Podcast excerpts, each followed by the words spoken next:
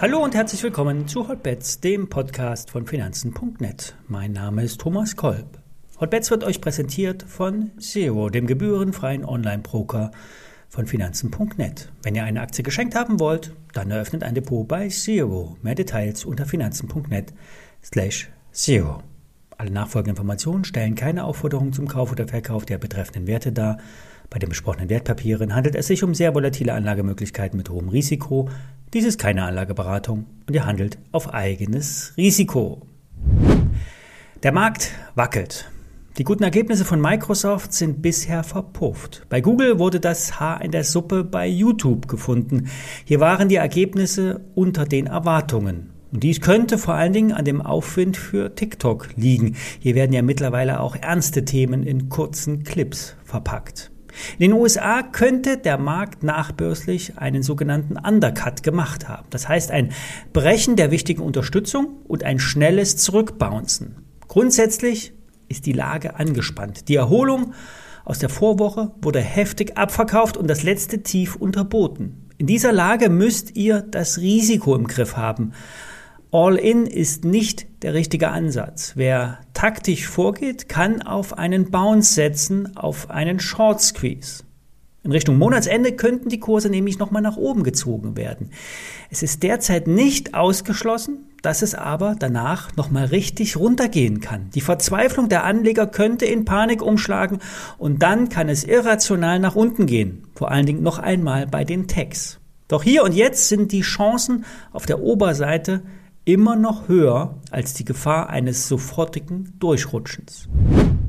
Sehr starke Zahlen hat die Commerzbank abgeliefert. Das operative Ergebnis von mehr als einer halben Milliarden Euro übertraf die Schätzung der Analysten fast um das Doppelte. Der vorläufige Umsatz beläuft sich auf 2,8 Milliarden Euro. Die Konsensschätzungen lagen bei nur 2,25 Milliarden Euro. Zwar hat die Ukraine-Krise die Unsicherheiten anschwellen lassen, die Risikovorsorge wurde auf 460 Millionen Euro verdreifacht. Und trotzdem war operativ das Brot- und Buttergeschäft überraschend stark. Und die Commerzbank hat sogar die Deutsche Bank mit ihren Ergebnissen in den Schatten gestellt.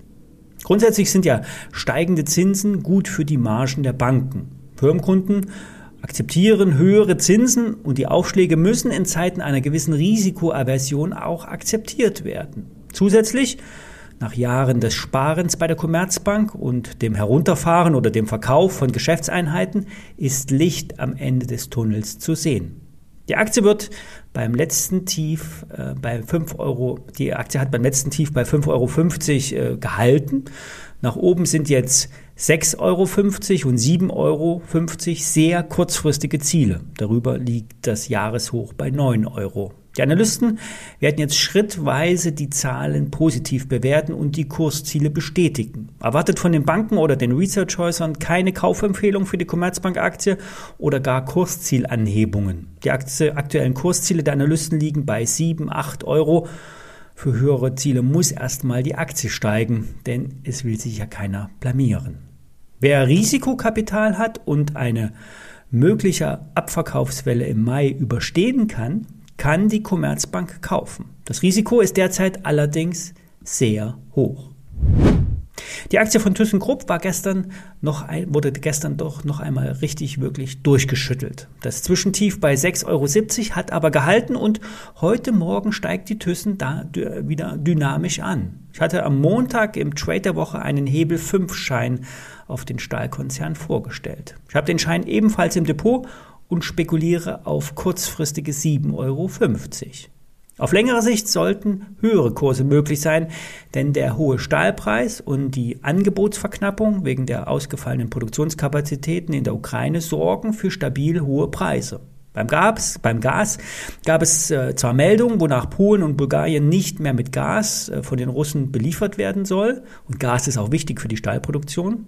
Doch in Deutschland ist weiterhin die Versorgungssicherheit gewährleistet, so unser Bundeswirtschaftsminister Robert Habeck.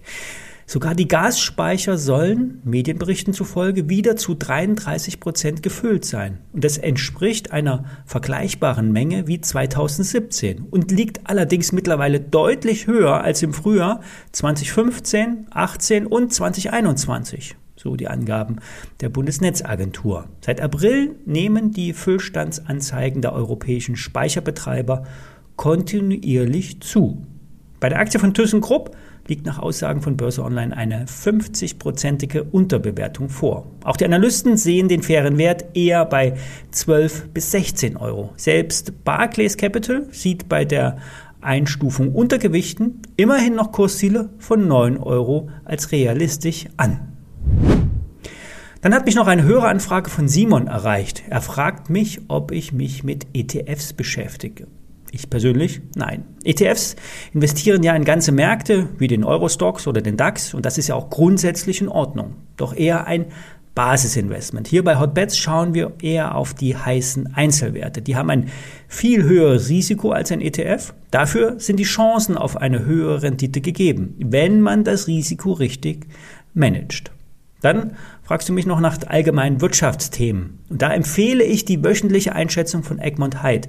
Egmont ist ein Journalist mit sehr viel Börsenerfahrung. Er gibt wöchentlich eine fast einstündige Analyse zu fundamentalen Einschätzungen ab, ist sehr zu empfehlen. Ich stelle euch den Link zur aktuellen Sendung mal in die Show Notes. So, jetzt hoffen wir mal, dass der DAX wieder über 13.850 Punkte ankommt, drüber kommt. Dann müssen aber allerdings die US-Futures mitspielen. Wir werden es sehen und melde, ich melde mich morgen wieder. Bis dahin.